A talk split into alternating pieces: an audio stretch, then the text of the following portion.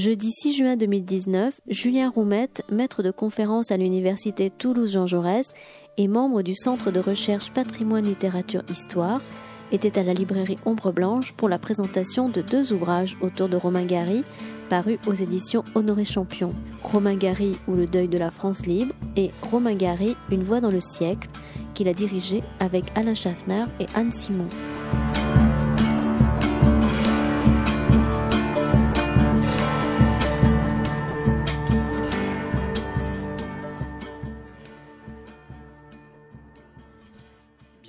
Bonsoir à toutes et à tous. Nous sommes donc très heureux d'accueillir euh, ce soir Julien Roumette, euh, qui va donc euh, nous évoquer ces deux ouvrages, enfin l'un qu'il a écrit complètement, hein, de manière entière, qui est Romain Gary ou Le deuil de la France libre, d'éducation européenne à la promesse de l'aube, qui a été publié donc chez Champion l'an dernier, et l'autre qui est euh, en fait une direction d'ouvrage hein, à la suite d'un colloque, Romain Gary, Une voix dans le siècle.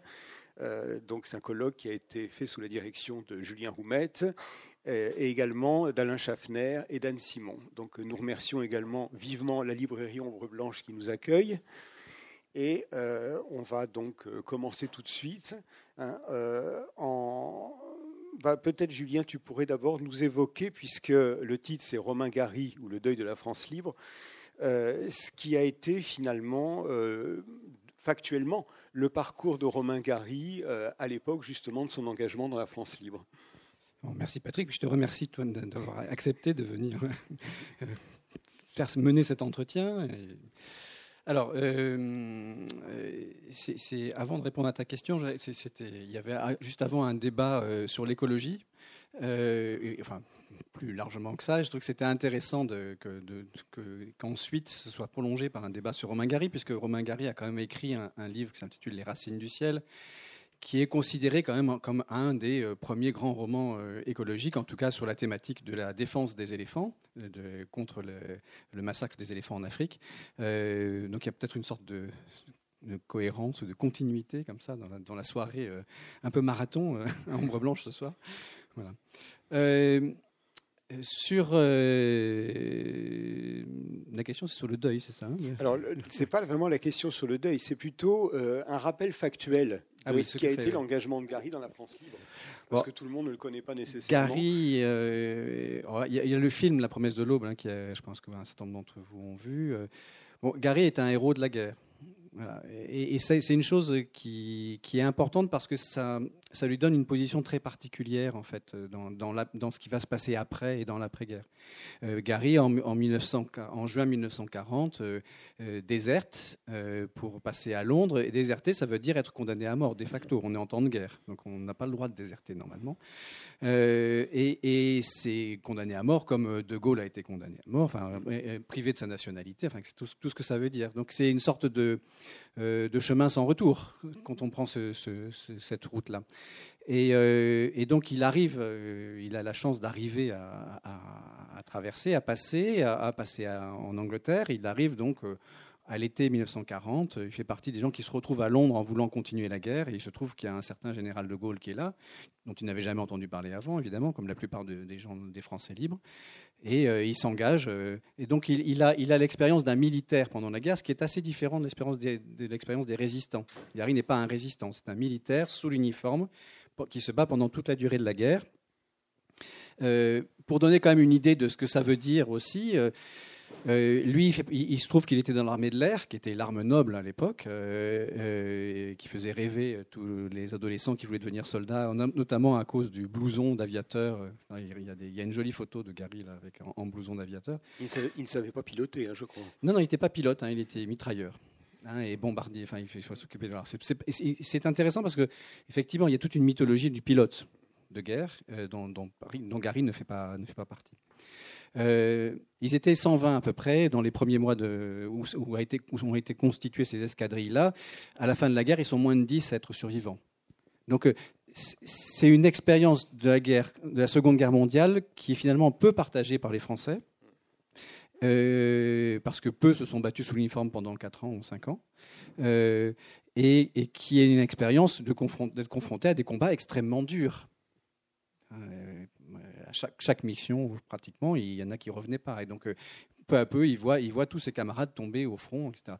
Euh, et il est, juste pour en finir rapidement là-dessus, il a une guerre tout à fait euh, exemplaire. Alors lui, la façon, il faut se méfier un peu de la façon dont, il le présente dans La promesse de l'aube, ou avec beaucoup d'autodérision, en disant je n'ai pas fait grand-chose. Euh, on partait, je ne sais pas si vous avez rappelé ces pages-là, à un moment donné, il est affecté en Syrie, et on partait dans une paisible chasse aux sous-marins, et j'emportais mon pique-nique avec moi. Enfin bon, ça. Euh, si on regarde un peu les, archives, le dossier militaire de Gary, on se rend compte que cette fameuse euh, euh, mission qu'il évoque avec tant, de désinvolture, c'est une des missions qui lui a valu une citation à l'ordre de l'armée, parce que voilà. Donc il, faut, il, y a une, forme, une façon de ne pas mettre en avant une figure héroïque qui pourtant est très réelle.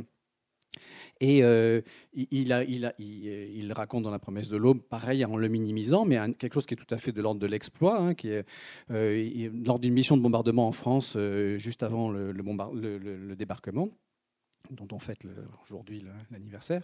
leur avion est touché, le pilote est aveuglé, il a des, des, morceaux de plexiglas qui lui clouent les paupières, donc il voit plus rien, le pilote. Gary est blessé au ventre. Euh, et Gary euh, euh, entreprend de guider le pilote à la voie. Alors, il faut, voir qu'ils sont en France à ce moment-là. Ils sont presque sur leur objectif. Donc, Gary lui dit de continuer tout droit. Ils, font le bombardement qui était prévu. Et ensuite, ils arrivent à rentrer en Angleterre comme ça. Donc, à faire plusieurs centaines de kilomètres avec un pilote aveugle et à se poser. Euh, ce qui lui vaut, euh, je ne sais plus quelle médaille militaire, et ce qui lui vaut surtout euh, de devenir compagnon de la libération, qui est un ordre qui a été réservé à très près par De Gaulle pendant la guerre. ils sont 1000 en tout, enfin c'est très peu. Donc c'est quelqu'un qui, qui n'a pas de problème avec l'engagement, qui a joué sa vie pour défendre un idéal, une idée, et qui est très tranquille par rapport à ça. Et c'est très important sur la suite parce que, par exemple, Gary, comme un certain nombre d'autres résistants en France, des gens comme Jean Cassou, des gens comme Vercors, vont, être, euh, vont regarder avec une certaine ironie et un petit sourire la, surenchère à l'engagement d'écrivains ou de philosophes comme Sartre, par exemple. la philosophie de l'engagement, lui, finalement, il n'a rien à prouver. Il l'a déjà prouvé après-guerre. Donc, pour lui, c'est quelque chose qui, est, qui, qui, qui va rester. donc, un héros de la guerre qui ne tient pas à jouer au héros. Euh, il ne raconte pas vraiment sa guerre. juste après la guerre, il y a des, compagnons de la libération ou des héros de la guerre qui, écrivent des, livres de mémoire, hein, où ils racontent euh, euh, comment ils ont vécu leur guerre. Euh, le colonel Rémy, par exemple, ce sont des best-sellers. Euh, euh, le, Grand Cirque, des livres sur l'aviation. Enfin, il y en a, Gary, ça, il ne fait pas. Il y a quand même une dimension chez lui qui est l'hommage rendu aux camarades. Ça, ça parcourt l'œuvre malgré tout. Et oui, mais il faut bien distinguer l'hommage rendu aux camarades de la construction d'une légende, d'une légende militaire, héroïque. Euh, Gary dit qu'il euh, euh, faut une certaine dose de, stupidité pour croire que la guerre est une solution légitime. Donc c'est un, militaire hein, qui s'est battu et qui est assez antimilitariste en réalité. Mais encore une fois, ce que j'ai essayé de faire dans ce livre-là, c'est de resituer Gary dans sa génération et dans un contexte historique on, a tendance à dire que Gary, c'est un, euh, c'est un élément un peu étranger, euh, un peu à part. Euh, il y en a qui ont dit c'est un cosaque dans nos lettres, par exemple. Bon, vous avez des choses comme ça. Or non, il y a une partie de ça qui est peut-être vraie sur, par rapport à l'œuvre. Il y a un côté cosaque quand même. Il y a un côté cosaque et un côté tête brûlée. Sauf qu'il est quand même très représentatif de sa génération et de la génération qui s'est battue dans la France libre et qu'on peut le resituer complètement à l'intérieur de ça. Mais alors, dans France libre, il y a France et il y a libre. Et euh, bon, on sait bien que Gary est d'origine polonaise. Euh, que signifie France pour lui? Qu'est-ce que signifie le mot France sur lequel là aussi revient euh, de manière alors particulièrement prégnante effectivement dans la promesse de l'aube hein, Il y a toute une mythologie de la France qui est construite, en particulier à travers la figure de la mer. Mais on sent bien effectivement que pour lui ça signifie quelque chose de très puissant. Oui, bah, c'est un idéal, au sens, fort du terme. Il y, a, quelque chose. Euh, Gary appartient à une génération aussi qui est, à un milieu et à une culture aussi. Hein. Il, vient de des milieux juifs éclairés de Vilnius, Vilna, Vilno. Enfin, la ville change de nom et de nationalité au fil de plusieurs fois au XXe siècle. Hein. Euh, d'abord russe, puis allemande, puis polonaise, puis à nouveau euh, soviétique. Enfin bon, ça c'est une histoire assez compliquée. Et, euh, et j'ai perdu mon fil. oui, France. Oui, sur la France. Euh, et, pour cette génération-là d'avant-guerre, euh, euh, en particulier pour l'immigration juive d'Europe de l'Est, c'est le, le, pays où il n'y a pas de loi antisémite. c'est le pays où, où il y a pas. pogrom, oui. C'est le pays sans pogrom. C'est le pays où y a où, où, on peut faire n'importe quelles études, où il n'y a pas de, de, de métier réservé. Euh, et donc euh, la, mère de Gary, quand elle décide, euh, Gary a 14 ans, de venir s'installer en France, c'est une façon aussi de, préparer l'avenir de son fils et d'ouvrir l'avenir de son fils. Donc la France, c'est cet idéal d'un pays où chacun peut grandir, vivre. Alors évidemment, Gary lui-même le raconte dans la promesse de l'aube, hein, c'est une vision idéalisée de la France. Quand il arrive en France, il se rend compte que ce n'est pas tout à fait exactement ce qui se passe. Et d'ailleurs, lui-même est victime hein, de euh, de, de, euh, de, discrimination euh, au moment où il fait une préparation militaire pour devenir élève officier. Ben, il, il, est le seul de la promo à ne, pas à ne pas être reçu à la sortie de la préparation militaire. Et, il apprend que c'est parce qu'il a été naturalisé de façon trop récente. On est dans l'immédiate avant-guerre, dans la fin des années 30. Et, évidemment, la France n'est peut-être pas tout à fait à la hauteur de l'image qui s'en fait. Oui, il y a des livres où il des chante, d'ailleurs, clairement. Oui, oui, tout à fait. Oui. C'est pas... Alors, on est à l'époque euh, où Gary a fait une partie de sa carrière, c'est dans les années 50-60. Bon, il poursuit évidemment après, mais euh, on est dans une période où la notion de littérature engagée est extrêmement importante. Hein, tu as rappelé le rôle de Sartre, bon, qui était euh, engagé davantage sur le papier, effectivement, que dans l'action, comme on sait.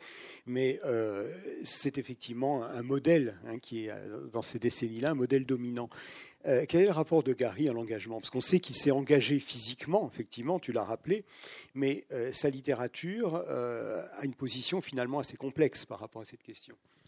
Ah ben, il a une position intelligente, je trouve, face à, la, littérature engagée. Il, est très contre la littérature engagée, ou la littérature qui se limiterait à, une littérature engagée, mais là encore, enfin, une littérature qui se limiterait à défendre une thèse qui serait une idée. Euh, mais là encore, il est très proche, par exemple, de, Vercors et du groupe des éditions de minuit euh, de clandestine, celle de, la guerre, qui, qui disent, quand ils font un petit manifeste en 43, vous imaginez, disant qu'il faut absolument ne, pas soumettre la littérature à la propagande uniquement et qui, veulent témoigner que l'esprit est encore vivant, c'est quasiment les termes qu'il utilise. Et donc, de ce point de vue-là, il faut, il faut continuer à écrire de la littérature, même au cœur de la guerre, et que c'est une façon de résister même si ce n'est pas euh, pour, défendre des idées euh, euh, qui sont directement contre l'occupant nazi ou des choses comme ça. Et donc Gary est, tout à fait très, il est, très ironique vis-à-vis de, ce qu'on appelle la littérature engagée, et en même temps, il est très proche de quelqu'un comme Malraux, qui, qui Alors avec Sartre, ils s'entendent pas du tout. Ils s'ignorent superbement l'un l'autre. Euh, euh, Sartre a fait un compte rendu dans, du premier roman de Gary, Éducation européenne, dans le premier numéro. Très élogieux quand même. Hein. Très élogieux, mais parce qu'il n'a pas le choix, d'une certaine façon. et puis il n'en parlera plus jamais. Il en parle une fois en 45 et après c'est fini. Hein, donc, il ne peut pas pardonner à Gary ce que Gary est. Et Gary a, oui, un sourire un peu narquois vis-à-vis de, de, Sartre. Bon, euh, par rapport à l'engagement, euh, celui, dont, Gary est proche, donc il est proche, très proche de Malraux et très proche de Camus aussi. Hmm. Euh, c'est Camus qui le fait entrer chez Gallimard, et, c'est Camus qui, qui, va défendre régulièrement les, les, œuvres de Gary. Ils sont très proches. Gary est très proche dans ses positions de l'homme révolté, par hmm. exemple. Donc, mais le problème pour Gary, c'est que ne sais pas si c'est un problème, mais c'est un romancier. C'est pas un idéologue, c'est pas un essayiste. Quand il essaye de faire des essais, euh, son essai sur le roman pour Sganarelle, par exemple, euh, bah, il écrit 500 pages euh, assez, assez, assez pâteuses. Ce n'est pas un bon essayiste. Par contre, c'est un vrai romancier. Et, c'est donc en romancier qui va aborder ça, et en romancier qui va essayer de déplacer le, le terrain, d'être fidèle à une forme d'engagement, il sera toujours fidèle à la France, libre. Quand il, à la fin de sa vie, il dit il y a, je, n'appartiens qu'à une seule, une seule famille, une seule fraternité, une seule fratrie, c'est les, les, Français libres. Euh, donc il est complètement fidèle à ça, de bout en bout. Sauf que son, sa question, c'est d'être euh, d'échapper à cette espèce de caricature de littérature qui est la littérature uniquement qui se veut engager. Hmm. Donc, euh, il est, donc voilà, trouver un chemin romanesque, fictionnel, qui permette de continuer à défendre des idéaux, mais de façon vivante, pas dans la commémoration, donc je ne vais pas raconter, euh, ce qui va d'ailleurs beaucoup désappointer les lecteurs et les critiques, hein, parce que le premier roman de Gary, Éducation européenne, est sur la résistance. Alors, il ne prend pas la résistance en France, il prend la résistance en Pologne, qu'il ne connaît pas, puisque lui, il est aviateur en Angleterre et en Afrique. Donc, il invente une sorte de résistance idéale. Alors, il, connaît il, sait les situer, puisque les forêts, les lieux dont il parle, il les connaît effectivement. Mais après, si on prend éducation européenne, si on essaie de le confronter aux sources historiques, ce que j'ai fait, on se, rend, on se, rend, compte à quel point c'est complètement inventé. Et non seulement c'est inventé, mais c'est à l'inverse de ce qui s'est passé. Parce que Gary donne une image de la résistance unie, avec les communistes qui, qui, luttent aux côtés euh, des nationalistes polonais, qui, luttent aux côtés des, résistants juifs, alors que sur le terrain, en réalité, non seulement les résistants ne luttaient pas ensemble, mais les résistants communistes ont lutté, voire se sont parfois battus contre les résistants euh, euh, de, l'ACA, de la, résistance polonaise, qui, pour certains, n'ont pas hésité à massacrer certains des résistants juifs. Donc, bon. Donc, si on regarde vraiment ce qui s'est passé à Vilnius ou autour, euh, et qui est censé être décrit dans l'éducation européenne, on est vraiment dans, la fiction la plus totale. Hein, donc, Gary, de ce point de vue-là, il est dans une proposition dont il essaye, de, il essaye dans l'éducation européenne d'échapper au roman engagé en le construisant par une série de nouvelles euh, qui sont plus des nouvelles à valeur morale. Hein. c'est une sorte de moraliste, Marc Gary. Mm. Et c'est ça qui va, faire le, qui va faire son succès. Mais le deuxième texte qu'il écrit juste après la guerre en 1946, qui s'intitule Tulipe, est un texte euh, qui, qui, situe à New York avec un, réfugié, un rescapé des camps, de, des de concentration de Buchenwald, qui s'est réfugié à Harlem et qui entame une grève de la faim euh, avec le, slogan de prière pour les vainqueurs. Et donc, on, vous voyez qu'on n'est absolument pas dans la commémoration, dans, la célébration de la résistance, ni même de la France libre d'ailleurs, mais tout de suite dans la remise en cause de, euh, euh, de, tout ce qui se voudrait affirmation d'une certitude trop, euh, trop stricte ou trop, trop intolérante, disons. Et quand, quand, une, quand, avec des formules du genre, quand une guerre est gagnée, ceux qui sont libérés, ce sont les vaincus et pas les vainqueurs. Hmm. Parce que les vainqueurs ont une responsabilité. Et donc, euh, euh, comme beaucoup de résistants, comme Vercors par exemple, hein, euh, les, gens qui sont vraiment battus pendant la guerre, ils en sortent avec aussi beaucoup de doutes sur ce que c'est que l'engagement et la nature de l'engagement. Parce que Gary, qu'est-ce qu'il voit, qui est d'origine polonaise? Ce qu'il voit, c'est que la sortie de la guerre où, la, résistance polonaise s'est battue de façon tellement héroïque et dont il a fait une sorte de représentation idéale dans son roman, eh ben, elle est lâchée par les Alliés à la sortie de la guerre et la Pologne est sacrifiée. Euh, euh, donc euh, il y a, une, amertume des résistants, des vrais résistants, ceux qui se sont battus, et une certaine méfiance vis-à-vis de tout ce qui pourrait être embrigadement. et, donc ça, donne ça, donne un personnage un peu cynique. Gary, dans les années 45, 46, 47, c'est quelqu'un qui, qui, a besoin de se défendre contre son idéalisme avec un cynisme euh, acharné, rageur. Tulip est un de ses romans les plus féroces d'ailleurs, hein, je pense. Ah oui, Tulip, c'est un, un, petit texte. C'est pas très réussi, hein, mais c'est un texte tout à fait étonnant parce qu'on y sent la rage de, quelqu'un qui a été dupé. Euh, il, faut, il faut se rappeler aussi que, par exemple, moi, ce que je, on pourrait rapprocher Tulip de La ferme des animaux d'Orwell, qui est écrite à peu près au même moment. C'est-à-dire des gens qui ont rêvé que la guerre et que la lutte contre le nazisme allait changer le monde, et qui s'aperçoivent qu'à la sortie de la guerre, parce qu'ils ne connaissent pas la suite, mais qu'ils s'aperçoivent que euh, bah, le plus probable, c'est une nouvelle guerre contre l'URSS cette fois-ci, et qu'on est en train de la préparer, et que ce n'est pas, pas vraiment pour ça qu'ils s'étaient battus. Il y a quelque chose de significatif, d'ailleurs, c'est l'ironie de Gary ou sa distance à l'égard de la notion de devoir de mémoire. Hein, quelque chose à quoi effectivement il n'a jamais adhéré, enfin bon, qui lui paraît une farce en réalité. Alors, euh, Gary dédie Les Cerfs-Volants, son dernier roman, à, la mémoire, c'est la dédicace. Donc, euh, euh, mais pour lui, la mémoire, il dit Moi, la mémoire est en moi, elle est moi, elle me constitue, mais je, je ne me réunis pas, je ne commémore pas, je ne rallume pas la flamme. Il n'est pas. et le, donc c'est quelqu'un, à la fois quelqu'un d'extrêmement fidèle, il n'est pas pour, euh, c'est pas du tout une girouette, c'est vraiment quelqu'un, euh, le moins qu'on puisse dire, c'est que c'est quelqu'un qui, est, constant, euh, et donc qui est fidèle à des idéaux, etc. Mais, mais cette idée de devoir de mémoire, en fait, c'est une idée qui date des années 80 en France. Au fond, quand on regarde un peu de près ce que disent les résistants dans l'immédiate après-guerre, alors il y en a certains qui font carrière là-dessus chez les gaullistes, chez les communistes, on fait, on fait, on fait, on fait guerrière sur, sur ces faits d'armes pendant la guerre. Mais euh, il y a aussi beaucoup de résistants, et on en connaît tous dans les familles, qui, euh, dans nos familles, qui, euh, qui, qui, ont toujours refusé de parler de leur guerre, qui ne voulaient pas parler de leur guerre. et, ce refus-là, c'était justement parce qu'il euh, y avait une telle pression politique et une telle récupération politicienne, politique, politique, on peut dire au sens propre, pourquoi pas, ça permet de reconstruire aussi le pays, mais euh, de, la résistance, euh, que, que c'était insupportable.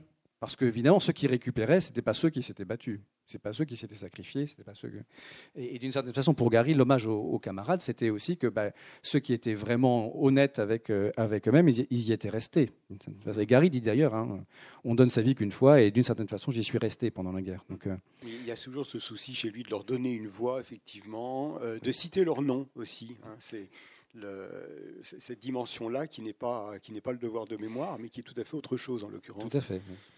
Et devoir de mémoire, donc, euh, devoir de mémoire, c'est quelque chose qui apparaît en fait dans les années, fin des années 70, les années 80, à partir du moment où il y a justement une, une, génération qui s'en va et qu'il euh, y a quelque chose qui, qui, qui, doit se construire pour rappeler cette mémoire-là mais qui n'est pas du tout naturel et qui est même plutôt l'inverse. Il y a peut-être une, sorte de devoir de non-commémoration pour les résistants dans les années 40 et le début des années 50. Et Gary s'inscrit complètement là-dedans.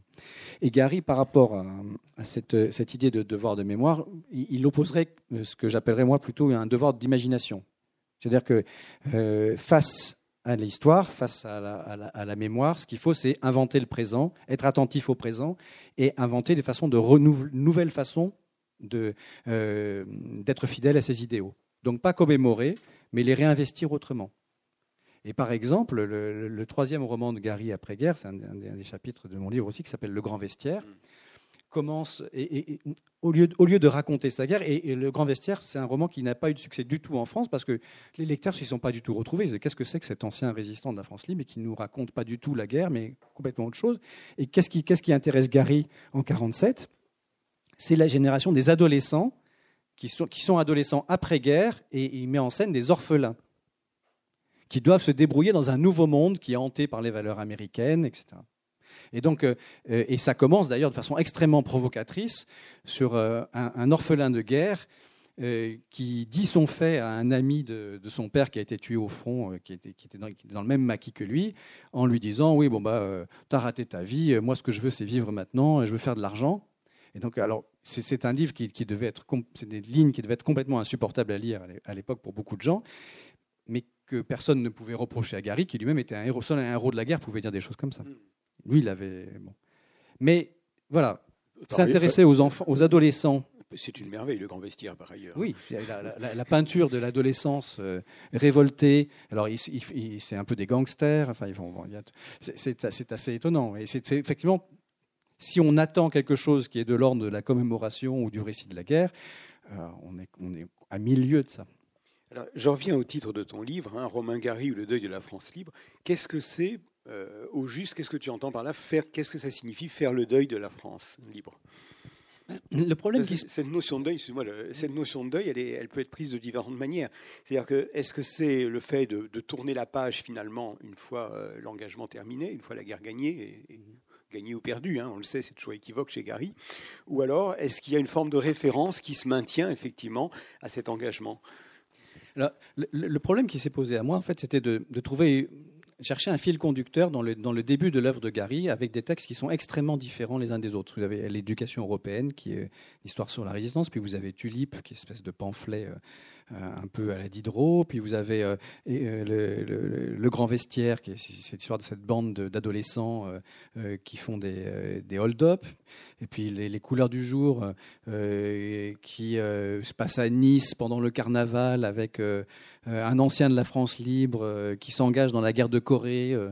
Euh, et puis après, il y, a, les racines du ciel euh, qui, sur, les, éléphants en Afrique, la défense des éléphants en Afrique, puis la promesse de l'aube. Enfin, on a l'impression que ça part dans tous les sens. Et, ce qui m'intéressait, moi, c'était d'essayer de trouver un, fil conducteur, de, regarder qu'est-ce, qu'est-ce, qui, qu'est-ce qui avait pu quel était le cheminement de Gary au fond Quelle était la cohérence Quelle était la cohérence Et au fond, ce qu'on ce qu'on voit dans ces différents textes-là, c'est le euh, ce que j'ai appelé ce deuil, c'est une façon de rester fidèle à quelque chose qui n'est plus là et en même temps de prendre acte que ce n'est plus là. Autrement dit, la France libre, c'est mort, c'est fini. En 44, la France libre, elle avait un sens de 40 à 44. Après, c'est autre chose. D'ailleurs, Gary ne fait, partie, ne fait pas partie des gens qui, ont fait, qui se sont engagés. Gary a toujours été gaulliste de cœur, mais euh, gaulliste par fidélité à la personne du général de Gaulle et à ce qu'il était en 40, mais il n'est jamais devenu un gaulliste politique. Il n'a jamais pris sa carte dans, dans aucun des partis gaullistes. Je crois qu'il n'a même pas participé à la grande manifestation gaulliste de 68. Hein. Non, non, non, non, non.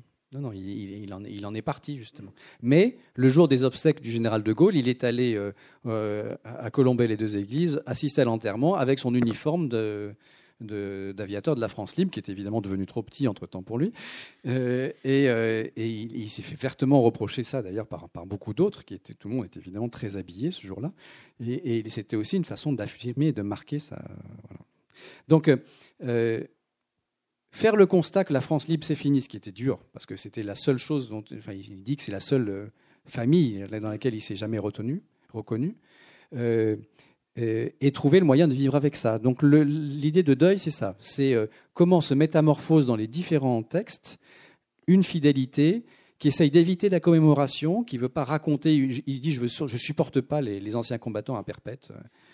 C'est un ancien combattant, mais je, ne supporte pas ceux qui viennent raconter. Je crois qu'il y a quelque chose aussi là-dedans euh, d'une enfance et d'une jeunesse dans les années 30 où euh, il y avait beaucoup d'anciens combattants de la Première Guerre mondiale qui racontaient abondamment la guerre, et ça, je crois qu'ils ne voulaient surtout pas le faire. Et ça, c'est quelque chose que j'ai vu dans des mémoires d'autres euh, Français libres qui disaient, qui, qui, pendant 30 ans ou 40 ans n'ont plus jamais parlé de cette période-là et qui disaient on ne va pas faire comme nos parents ou nos grands-parents et raconter les tranchées euh, ad nauseam euh, aux enfants.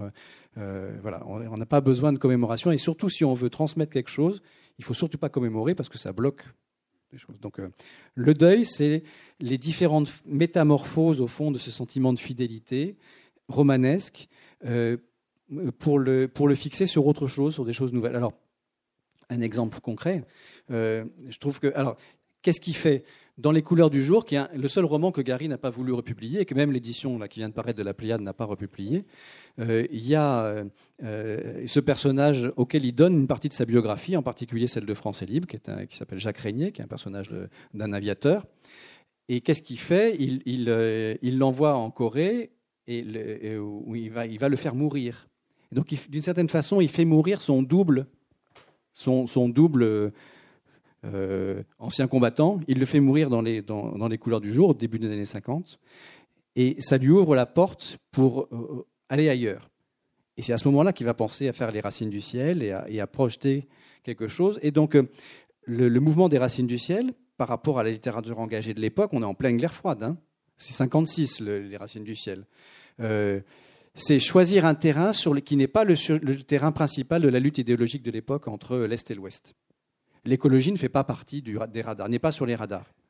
Et donc, euh, ce qui est intéressant pour lui, c'est de voir euh, toujours le coup d'après ou ailleurs. Euh, donc, ne pas s'enfermer comme Camus dans une opposition frontale, une discussion avec Sartre contre le communisme, sur le terrain du communisme, mais chercher un autre terrain où les mêmes valeurs vont pouvoir s'incarner de façon différente et de façon renouvelée. Ça, c'est la grande intelligence des racines du ciel. C'est le, même, combat, mais euh, sous une forme totalement nouvelle, évidemment, il y a des indices dans le texte. Hein, c'est un ancien. Il y, a, des, personnages qui sont des anciens français libres dedans, mais, mais malgré tout, l'essentiel du message, il est se situer en dehors d'un débat dont il estime, à, mon avis, à juste titre, qu'il est complètement piégé et balisé, pour proposer autre chose. Et, ça fait donc, du coup, hein, c'est Orwell qui avait intitulé un de ses textes des années 30 un peu d'air frais. Je crois que Gary, c'est ça qu'il pratique. Il pratique un peu d'air frais. Il faut renouveler les choses, changer, et le changer euh, non pas en, s'enfermant dans une discussion idéologique déjà balisée, mais en proposant autre chose qui renouvelle et qui fasse euh, voir ailleurs. Quoi. Oui, les métamorphoses sont poétiques, mais à travers toutes ces métamorphoses que tu, décris, hein, puisqu'en fait euh, le livre décrit, à vrai dire, tout, bah, justement tous les, passages qui sont autant d'étapes et qui sont cohérentes et qui finalement ne pourraient pas être dans un autre ordre, en définitive, hein, que celui qui a été euh, suivi par Gary, euh, on a affaire effectivement à une façon de, continuellement bouger, c'est-à-dire de ne pas être là où on l'attend, euh, de ne pas se laisser figer par une image, même si on en discutait, lui-même a beaucoup joué de ses propres images, mais il y joue toujours d'une certaine manière à contre-pied, hein, délibérément. il y a quelque chose qui reste malgré tout, me semble-t-il, qui, demeure, qui traverse tout ça, c'est une certaine forme de, fidélité à l'idéalisme et à l'humanisme il me semble-t-il. Euh, est-ce que tu peux éclairer ce, point? Ben, il, se définit lui-même comme, un vieux mangeur d'étoiles, hmm. donc euh, comme un idéaliste. Euh, et, c'est pas facile en fait de se, réclamer de l'humanisme après-guerre.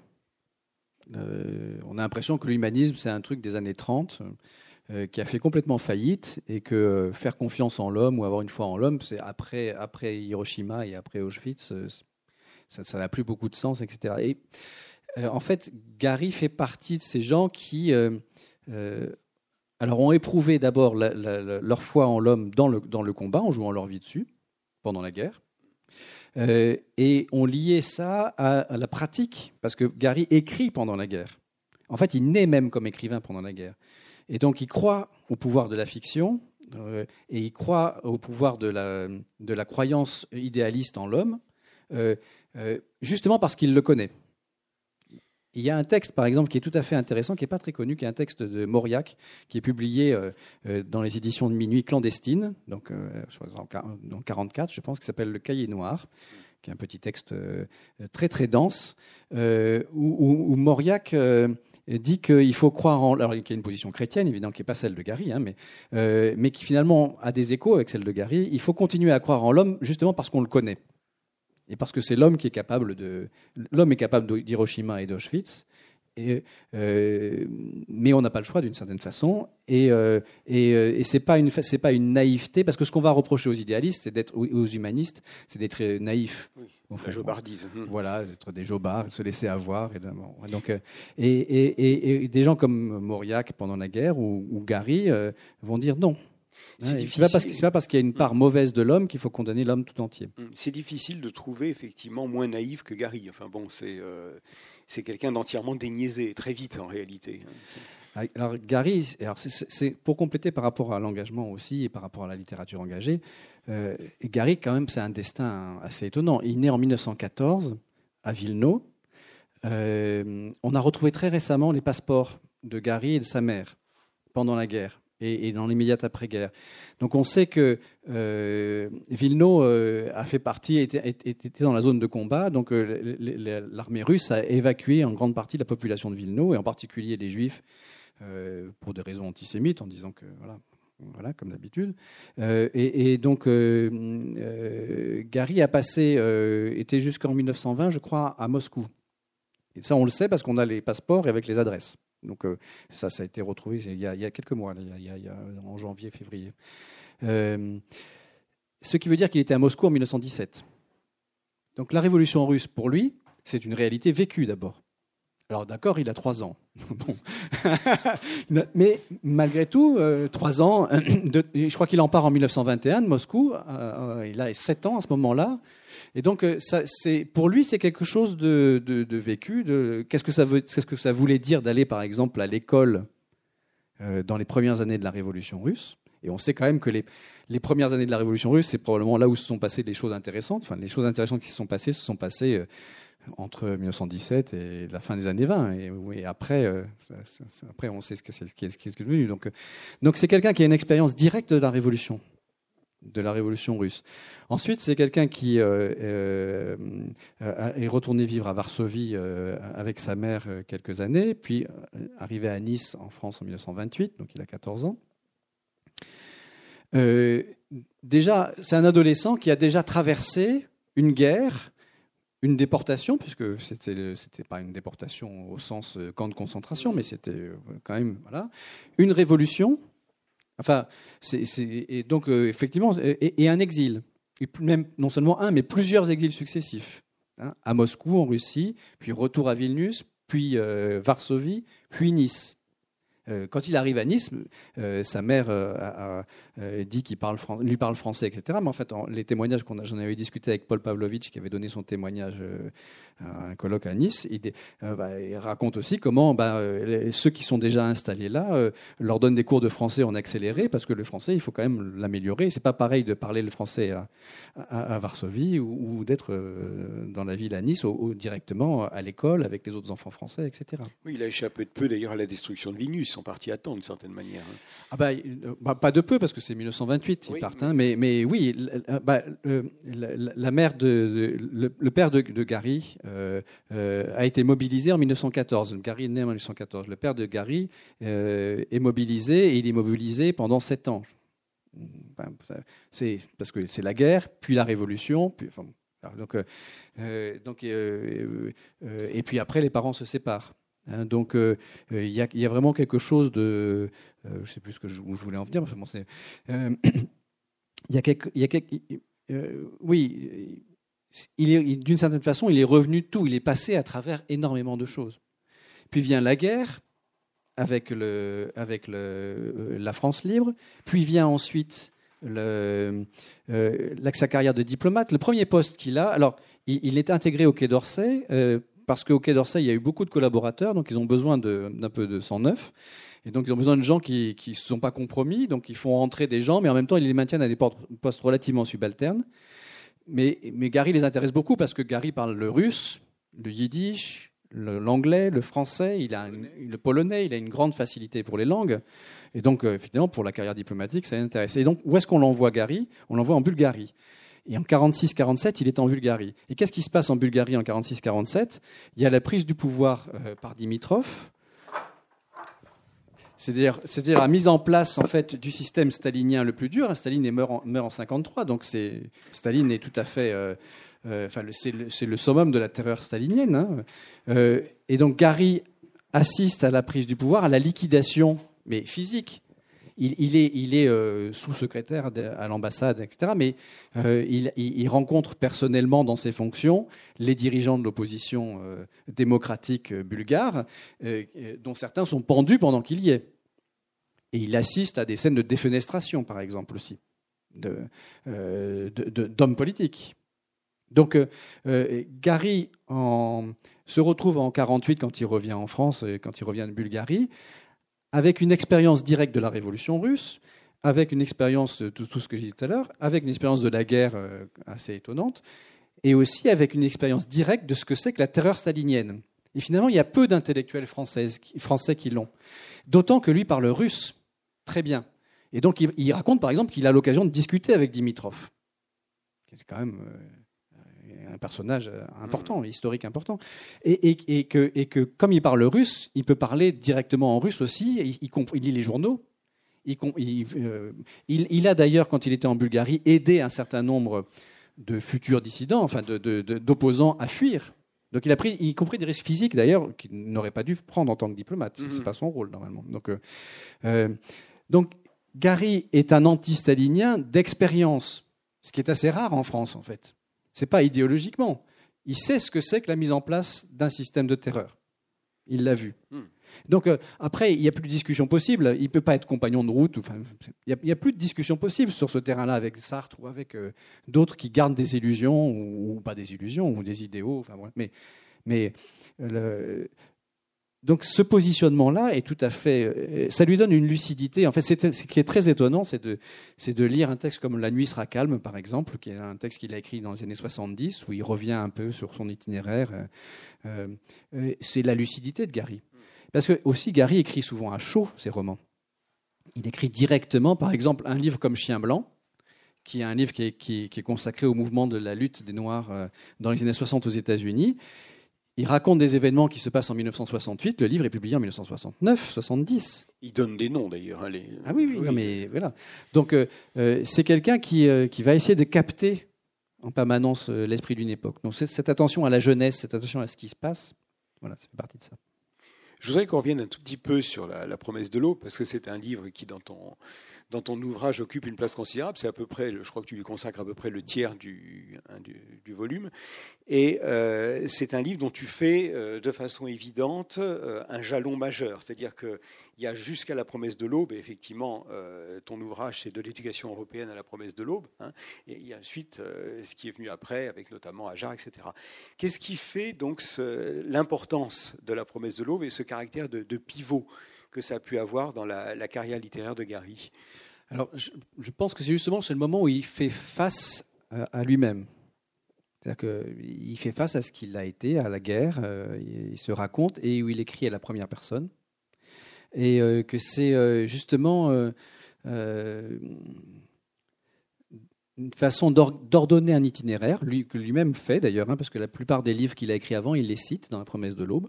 Il fait référence à, euh, et, donc, c'est une façon de, de, construire une image de soi, au fond, la promesse de l'aube. Très mythologique, quand même. Hein. Oui, c'est construire une image de soi, donc une forme de légende aussi de soi-même. Mais, mais malgré tout, c'est ça aussi. Il trouve un.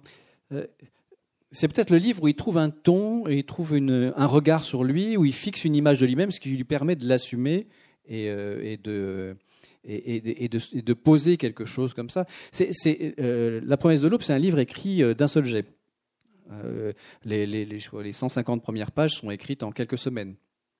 Donc euh, c'est un peu ce miracle, hein. les, écrivains rêvent de ça, rêvent de Stendhal écrivant La Chartreuse de Parme en 50 jours. 53 jours.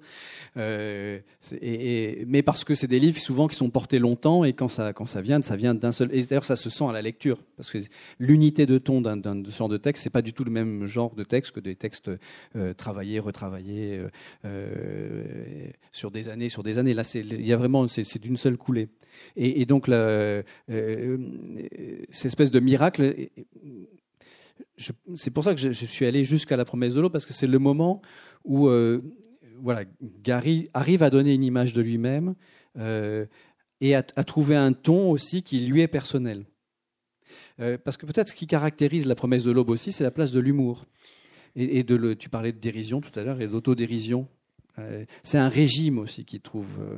Je, pense que la plupart des, enfin, les, livres les plus réussis de Gary sont des livres qui sont écrits à la première personne et qui souvent mélange un peu l'autobiographie et la fiction. Alors, La promesse de l'aube, il y a une part de fiction, une petite part de fiction dans La promesse de l'aube.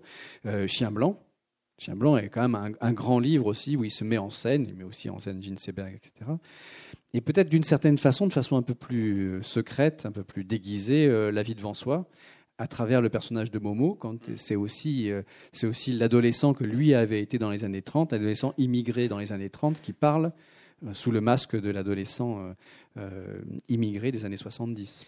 Mais cette histoire de première personne, je crois que c'est important. C'est-à-dire, il, a fallu d'une certaine façon pour lui s'autoriser à pouvoir parler à la première personne, et ça n'a pas été de soi, hein, je pense. Non, non. Et, d'ailleurs, si, on regarde euh, cette, euh, si on regarde avec le, les, racines du ciel, lui a fait beaucoup de bien, je pense, parce que d'abord, il a eu le prix Goncourt, donc c'était une façon de Éducation européenne a été un grand succès et tous les livres qui ont suivi ont été des échecs en France. Et euh, donc, dix ans après la guerre, en 1955, juste avant, quand il travaille sur les racines du ciel, euh, Gary, plus personne ne parle de Gary. Et d'ailleurs, euh, il, y a des personnages dans la promesse, dans, les racines du ciel, qui parlent de De Gaulle comme comme quelqu'un qui s'est retiré, etc. Donc, une sorte de traversée du désert aussi, qui est aussi une traversée du désert de toute cette génération-là, hein, qui est bon. Et, et donc, le quand il fait les racines du ciel, et donc il a cette idée géniale hein, de, changer de terrain, d'aller ailleurs, d'aller vers l'écologie. Il a aussi une autre idée qui est de. c'est un grand lecteur de Joseph Conrad.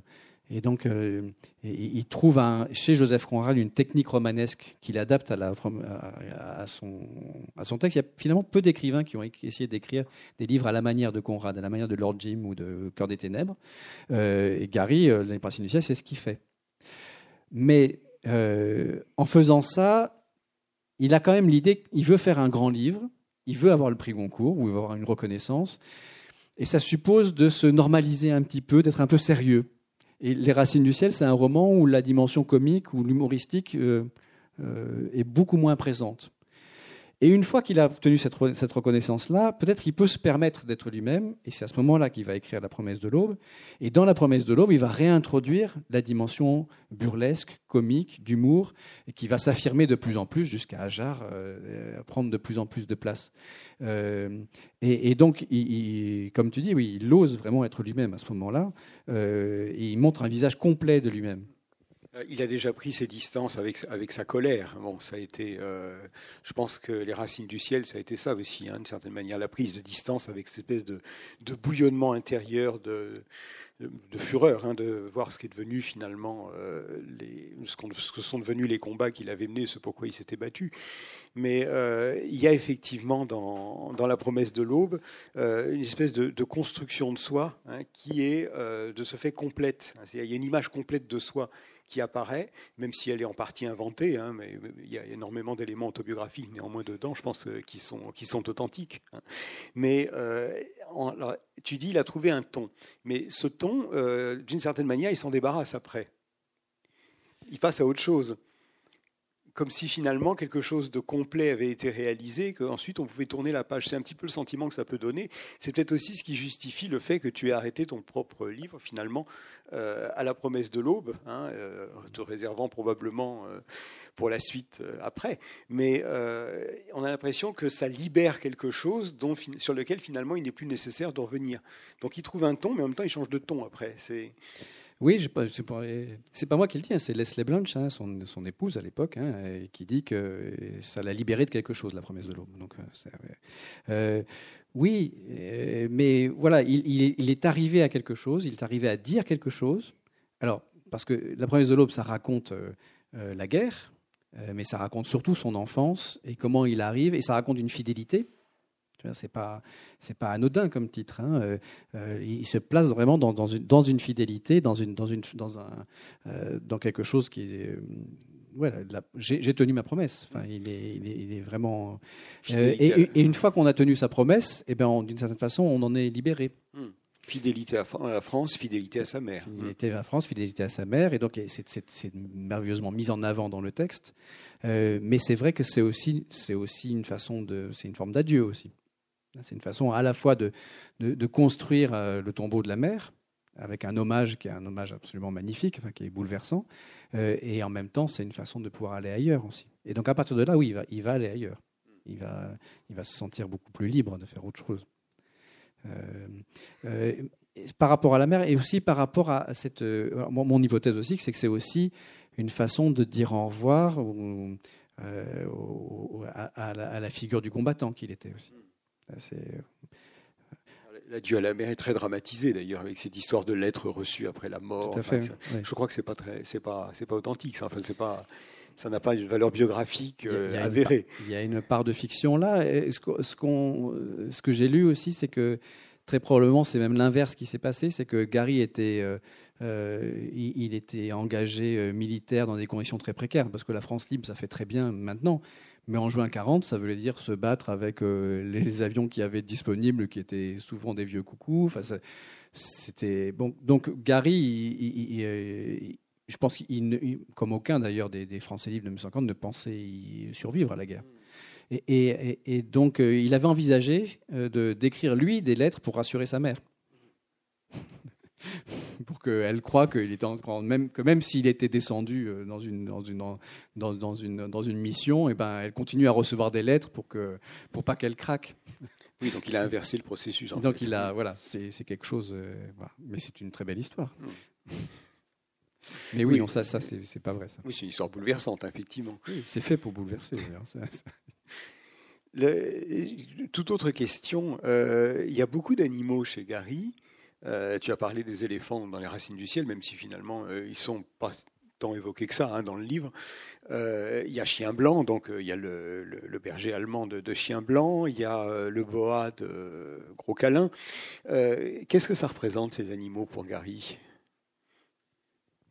Ah bah, Lui se, voit comme un, comme un chien, comme un vieux chien comme, alors euh, ça, ça dépend l'âge qu'il a, mais enfin, quand il, se voit, assez bien dans Chien Blanc comme un vieux chien, euh, là, et il se projette assez bien comme, un, comme un jeune chien fou, euh, voilà, voilà, qu'il a été d'ailleurs, hein, voilà, donc, et donc il se projette aussi dans les jeunes chiens fous des autres générations. donc, oui, les, animaux, il dit quand, je cherche l'expression d'un regard vraiment humain, je vais le chercher dans les yeux des chiens. Alors il y a une forme de provocation évidemment, il aime bien ça. C'est un grand provocateur. C'est un grand provocateur. donc euh, voilà. Mais les animaux, c'est ça. Les animaux, oui, c'est des êtres humains comme les autres. Euh.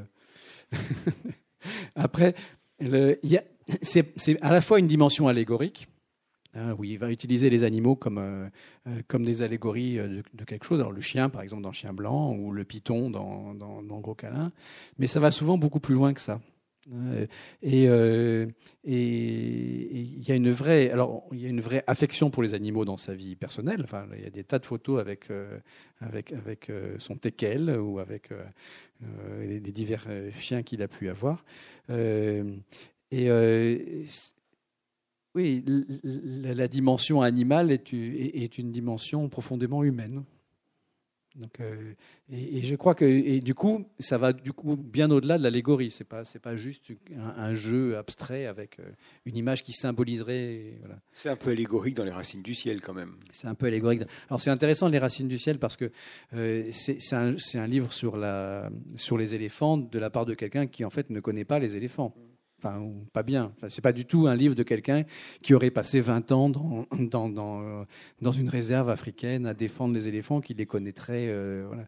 Euh, Gary a passé en tout quelques semaines pendant la guerre euh, dans la région qui est décrite dans le livre, hein, ce qui est l'actuelle Centrafrique et le Tchad. il était en mission et, et, il faisait pas grand-chose, donc il a vu ses camarades avec horreur d'ailleurs, hein, ses camarades qui s'adonnaient à ce qui était considéré comme le sport local, c'est-à-dire faire des safaris et donc tuer des tas de bêtes qui n'avaient rien demandé.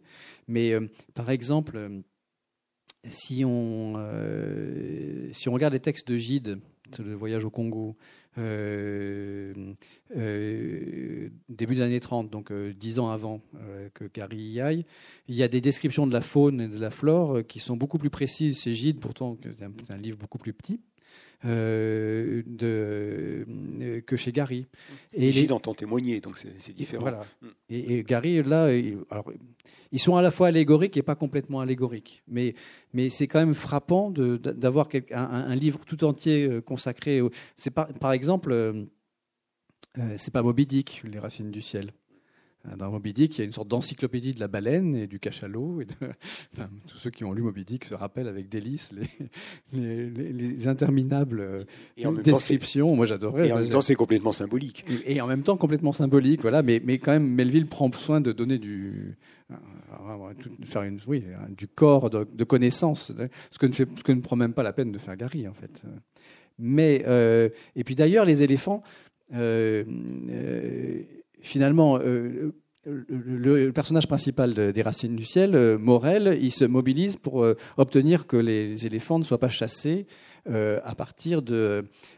parce qu'il y a une conférence, la conférence de Bukavu, qui est une, conférence qui a réellement existé, qui, qui, devait, qui a échoué à protéger les éléphants. et ça, c'est mis en scène dans le roman. Euh, et, la fin du roman se passe après la fin de la conférence de Bukavu. Et, euh, et à la fin du roman, bizarrement, il n'est plus question d'éléphant, mais il est question surtout d'un animal euh, beaucoup plus petit qui est le hanneton. Donc, vous avez, donc la, morale du roman des Racines du ciel, c'est euh, des, des, prisonniers qui sont dans un, dans un camp et qui essayent de sauver des hannetons. Et donc là, on voit à quel point les éléphants sont symboliques, puisqu'on peut remplacer facilement l'éléphant par un hanneton, ce qui est quand même un joli court tour de prestigitation. Euh, Euh, une dernière question pour ce qui me concerne, euh, puisqu'il y a effectivement une cohérence que tu as dégagée hein, et que tu signales dans le titre, donc euh, le deuil de la France libre, jusqu'à la promesse de l'aube. Est-ce que euh, tu peux donner une rapide indication, puisque peut-être tu vas faire finalement le deuxième volet hein, euh, d'un diptyque euh, attendu, sur le, tournant finalement qui est justement autorisé par la réussite et la, de, la promesse de l'aube? Bah, En fait, la promesse de l'aube, c'est 1960 à partir de là, il va essayer de faire un peu maladroitement, ce que je disais tout à l'heure, une sorte de théorie du roman, dans, un livre, euh, cet essai qui s'appelle Pour Ganarelle, mais qui dit beaucoup de choses, parce qu'on on est au fin des années 50, début des années 60, on est en plein triomphe du nouveau roman, et, Gary sort un, essai qui, euh, en défense du personnage, Sganarelle, euh, et d'un personnage comique, qui dit le roman de l'avenir, c'est un roman que ça doit être un roman comique. et il va assumer cette dimension, donc bien avant Ajar. Hein. Euh, il va assumer cette dimension comique-là. Euh, et alors, c'est pour ça que il y a une évolution qui va au fond. Ajar, on a, toujours l'impression que Ajar, euh, c'est une très belle supercherie éditoriale, etc. On ne peut pas réduire Ajar à ça, en fait. Euh, euh Ajar, c'est aussi l'occasion pour lui, en créant un nouveau, sous un nouveau pseudonyme et en créant un nouvel auteur, au fond, euh, de, faire aboutir des choses qui étaient latentes, qui étaient déjà présentes. Si on regarde les textes aujourd'hui, on, voit assez bien les continuités, euh, on voit assez bien que, Gary est. Euh, on voit très bien ce qui, dans les livres signés Gary, annonce déjà Ajar. Mais ce qui est plus intéressant, au fond, c'est de voir que Ajar permet de, développer quelque chose qui était resté justement latent hein, jusqu'à ce moment-là. Et donc, donc, assumer une sorte de burlesque comique provocateur. Euh, dans des textes comme La danse de Gengis Khan, qui est ce, livre extraordinaire qui date de 1967, euh, qui, est un, qui est un livre grinçant, comique sur la déportation et sur, le, et, sur, le, sur la Shoah, qui est un, SS après-guerre euh, qui est hanté par le, le D-Book, c'est-à-dire le, fantôme d'un comique juif qu'il a exécuté. Qui, et alors, euh, Gary va très très loin. Hein. il, il, le, le, D-Book donc, du, commissaire Schatz euh, l'oblige à, à, manger cachère, par exemple, enfin, donc à apprendre le yiddish. Enfin, bon, et, et, c'est tout. Alors là, on est dans, une fable, mais qui est, qui est quand même. Euh, euh, enfin, euh, quand on lit les, les, 100 premières pages de la danse de Zikon, on, on, se demande comment on a pu, quelqu'un a pu écrire quelque chose comme ça. il ose vraiment, il va très très loin dans la provocation. et, et, ça, je pense que c'est quelque chose qu'il ne pouvait pas écrire avant, avant d'avoir mis un peu au clair euh, sa figure. Euh, Donc ce, comique à la fois carnavalesque, euh, provocateur et en même temps porté par une sorte de grâce et d'efficacité incroyable. Gary a il est en pleine possession de ses moyens là depuis. Il a un sens de la langue. Enfin, on n'écrit pas comme on, on, ne crée pas à Jarre sans, avoir un sens de la langue incroyable. Bah, il se débarrasse aussi au fond de ce que du reproche que certains, toute une critique de droite, de droite, de droite la vraie droite, celle de Vichy, ça, enfin, héritière de Vichy, lui reprochait de ne pas savoir écrire le français, donc d'écrire mal le français. au moment où il a le prix Goncourt, euh, on lui dit, mais ça, euh, euh, enfin, il y a des choses très très méchantes qui sont. Je crois que tous les, tous les Goncourt y ont droit. En tout le monde y a droit, bien sûr. mais ça met quand même une pression. Il faut bien écrire, il faut écrire comme il faut. Donc, et et, c'est aussi ça que, Gary va envoyer euh, valdinguer avec, euh, avec Ajar.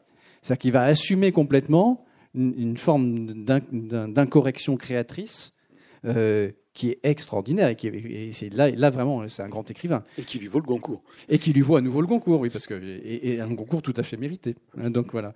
Donc oui c'est ça qui va se qui va se déclencher et qui va se et qui va se libérer. Je crois que c'est vraiment et, il va plus donner de limites. ce qui peut être un peu dangereux, ce qui, donne, ce qui conduit à un certain nombre d'échecs aussi. Hein, euh, tu penses à quoi? Oh, je sais pas, un roman comme Europa, par exemple, du point de vue romanesque, je dis pas que c'est pas des livres intéressants, mais du point de vue romanesque, c'est un peu une sorte d'impasse. Enfin, et bon, il se donne pas de limite, mais aussi dans, un renouvellement permanent. C'est-à-dire qu'il n'y a pas a pas une seule formule. Il y a des écrivains, ils passent leur vie à mettre au point une façon d'écrire, et ils vont écrire toujours. Euh, et puis c'est très bien, ça donne Balzac, ça donne Zola, ça donne des grands écrivains. Hein, c'est pas ou, Proust, on écrit un seul livre. Donc, Gary, non. À chaque fois, il remet presque tout en cause, y compris les livres signés à Jarre, par exemple. Quand on regarde d'un peu près, ne sont pas écrits du tout de la même façon. En fait, euh, Gros câlin, euh, La vie devant soi, Pseudo, L'angoisse du roi Salomon, les quatre à Jarre, bah, au fond, c'est pas la même, pas tout à fait la même patte. Hein, donc, euh, donc c'est pas un homme d'un système en fait. C'est quelqu'un qui va euh, et c'est pour ça, je pense que la forme de spontanéité qui est l'écriture à la première personne euh, et éventuellement le, échapper au genre ou aux, définitions de genre en mêlant tout, en mêlant l'autobiographie, la fiction, etc. C'est là où il est le meilleur hmm. parce que là, il peut vraiment aller au bout de ce qu'il a envie de faire. Et une dernière question après la dernière que j'avais dit que je posais. Euh, Gary, finalement, après avoir été un peu snobé quand même euh, dans les milieux culturels, intellectuels pendant un certain temps, tu l'as rappelé, euh, aujourd'hui est encensé, reconnu, donc d'une certaine manière, les universitaires rejoignent le grand public, ce qui est pas si fréquent que ça. Hein. À quoi est-ce que tu attribues cette espèce d'entrée en grâce unanime depuis finalement quelques années? Bah, Gary a gagné, en fait, je pense il a gagné. Parce qu'il y a, y a toujours une sorte de, comme ça, de, de jeu, un peu, avec, à, la fois avec la postérité et avec le public. Hein, mais euh, euh, donc oui, les universitaires ont fini par découvrir qu'il y avait un écrivain intéressant qui s'appelait Romain Gary. et, euh, et, moi, je suis, je suis, assez content d'avoir fait partie de la génération qui a fait ça. Hein.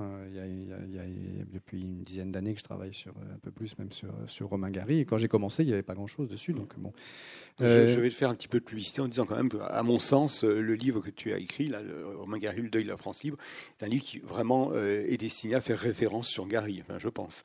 Bon ben, C'est pas le de le dire, mais je le dis sincèrement. Mais après, qu'est-ce qui fait qu'il a gagné ben, Parce qu'il a tout joué sur son œuvre aussi, je pense. Et puis, bon, moi j'ai découvert Gary par La vie devant soi. Et comme les livres où on éclate de rire tout seul en lisant dans son lit euh, le soir, euh, ils ne sont pas si nombreux que ça quand même. Euh, et, mes enfants sont pliés en quatre en le lisant, eux aussi. Donc c'est vraiment transgénérationnel. Et ça, c'est étonnant. Et ça, c'est une chose. Gary est vraiment l'écrivain de plusieurs générations et il continue à être l'écrivain de plusieurs générations. Et ça, il n'y en a quand même pas beaucoup.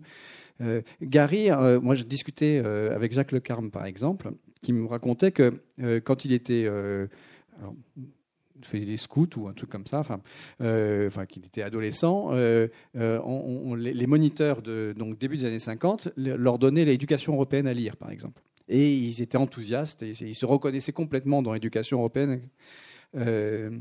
Et, donc, il a écrit un livre dans lequel s'est reconnu la génération de la guerre. il a eu le prix des critiques, etc.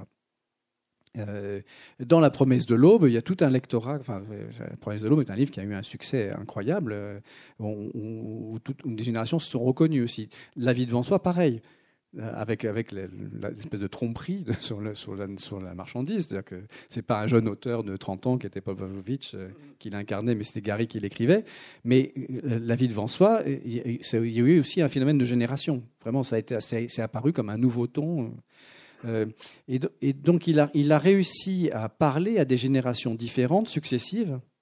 Euh, alors peut-être parce qu'il il, est resté, euh, il y a une forme de jeunesse et de spontanéité et de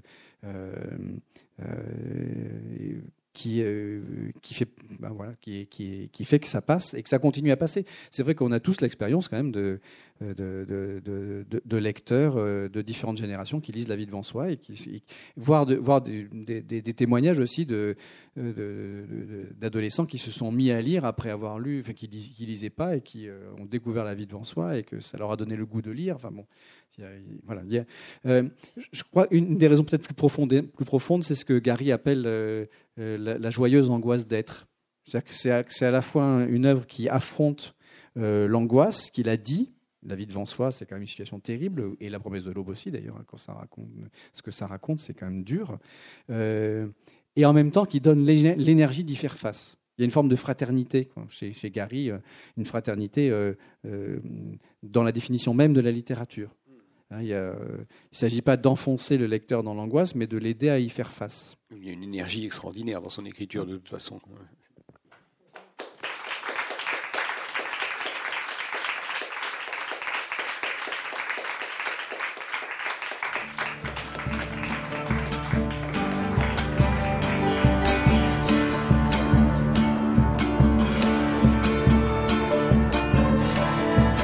S'agissait d'une rencontre enregistrée à la librairie Ombre Blanche le 6 juin 2019 avec Julien Roumette, auteur des ouvrages Romain Gary ou Le deuil de la France libre et de Romain Gary Une voix dans le siècle, dirigé conjointement avec Alain Schaffner et Anne Simon.